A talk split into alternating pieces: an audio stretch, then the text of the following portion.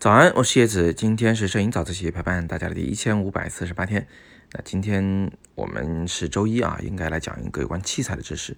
那今天这期干脆就送给那一些真真正正的摄影小白吧。最近呢，发现真的有很多人想学摄影，但是呢，基本上都会有点害怕啊，不知道这个到底能不能学得会，觉得很复杂。尤其是相机这件事儿啊，大家心里没底。那我今天试着给大家总结一下，就是我们学用相机到底在学什么？我们可以试着问自己一个这样的问题：就如果现在给你一台相机，你现在想达到的第一个目标啊，最基础的一个目标是什么？其实就是用这台相机把你想拍的东西拍清楚，是不是这样子？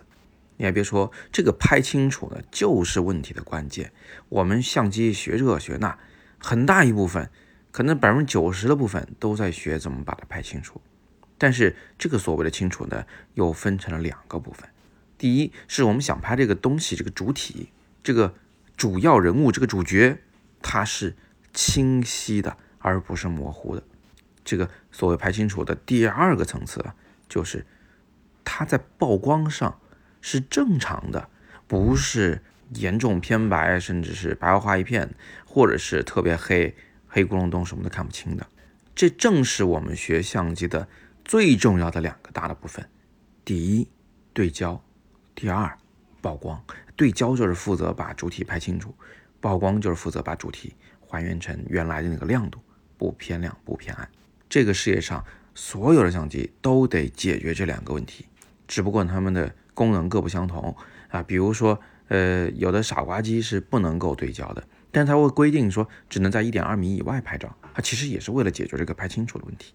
那有的相机呢，它是不能控制曝光的，但它至少会给你一个，就是在呃日光下拍照呢，还是在室内拍照呢，给你两个档位啊，你可以把一个开关在两个档位之间拨。其实它也就是为了解决曝光的正确与否的问题。你看这么一想，呃，相机这个事儿是不是变得简单多了？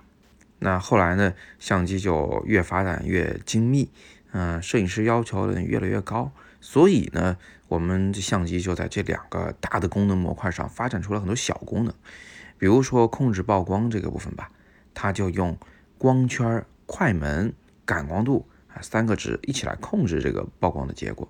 这三个值除了都对曝光有影响啊，它们各自还有各自的一点小效果，呃，记不住没关系，我就跟你口述一下。比如光圈大了，背景会模糊；快门快了呢，啊，高速运动的物体也可以被定格下来；感光度低一点呢，画面比较清晰，等等等等。这些记不住没关系，反正它就是个附属效果。这三个东西的最终作用还是让相机得到一个正确的曝光。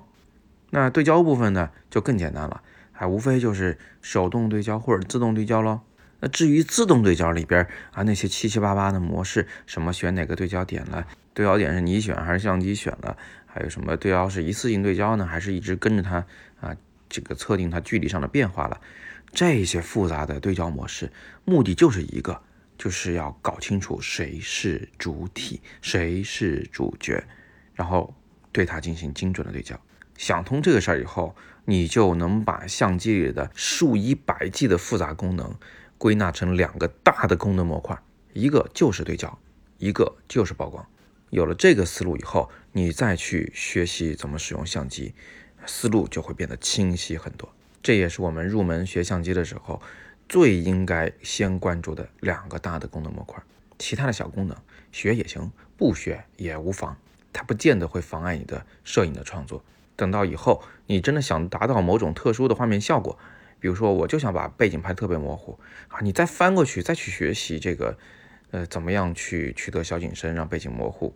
呃，就这个功能参数应该怎么组合都行，那个都是后话了啊，跟着你的需求再慢慢学就好，好吧？那今天我们的早自习简单就讲这么多。今天呢是为了给初学者打打气啊，如果你也有初学的摄影的朋友，想入门的朋友，不妨把这条早自习转发给他们，告诉他们学摄影一点都不难啊，拿相机来拍照，无非就是先拍清楚了，再曝光正确了。接下来就是你怎么样去拍的美和怎么样表达的事儿，那都是后话。我们一步一步来。好，那今天我们就先聊这么多。今天的阅读原文里，我就要放一个特别适合初学者的课程，叫叶子的摄影入门课。我几乎是手把手的在屏幕里面教你用好相机，教你拍出漂亮的照片，每个人都能看得懂的。放心，如果你想加入我们的学习群，可以加我的个人微信，微信号是你好叶老师的拼音，然后跟我说影友入群，我就拉你进去。那今天是摄影早自习陪伴大家的第一千五百四十八天，我是叶子，每天早上六点半，微信公众号摄影早自习，不见不散。